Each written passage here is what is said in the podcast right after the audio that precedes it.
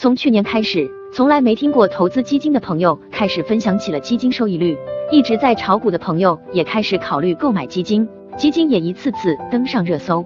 从百度指数来看，我们把时间段拉到全部区间，也就是二零一一年八月到今天，搜索关键词基金的最高峰出现在二零一五年的五月。大家都知道，之后就发生了著名的一五年股灾。接下来的两个小高峰出现在二零二零年的七月和今年的一月。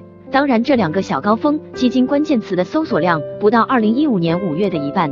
从数据可以看出，搜索量从股灾以来又开始活跃了。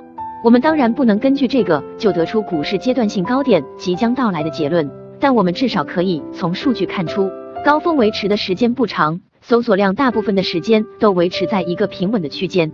这个数据至少可以验证我们的直觉没有错，身边关注基金的人确实是越来越多了。这并不是什么好事。基金销售平台的界面通常会展现热门基金和过去一段时间表现不错的基金。新手看到动辄一年翻倍的收益率，心动不已。基金的净值确实是翻倍了，但是基金持有人大部分却在亏钱。结论就是这么有趣。为什么会存在这种现象呢？除了投资者把基金当作股票炒以外，更为重要的原因是基金在股市低点时规模很小，规模是投资者申购出来的。而不是涨出来的。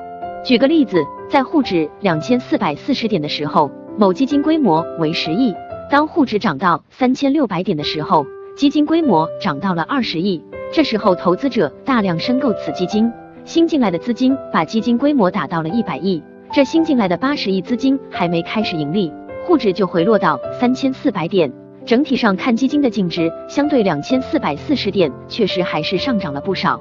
但对那八十亿的新资金来说，却是亏损了。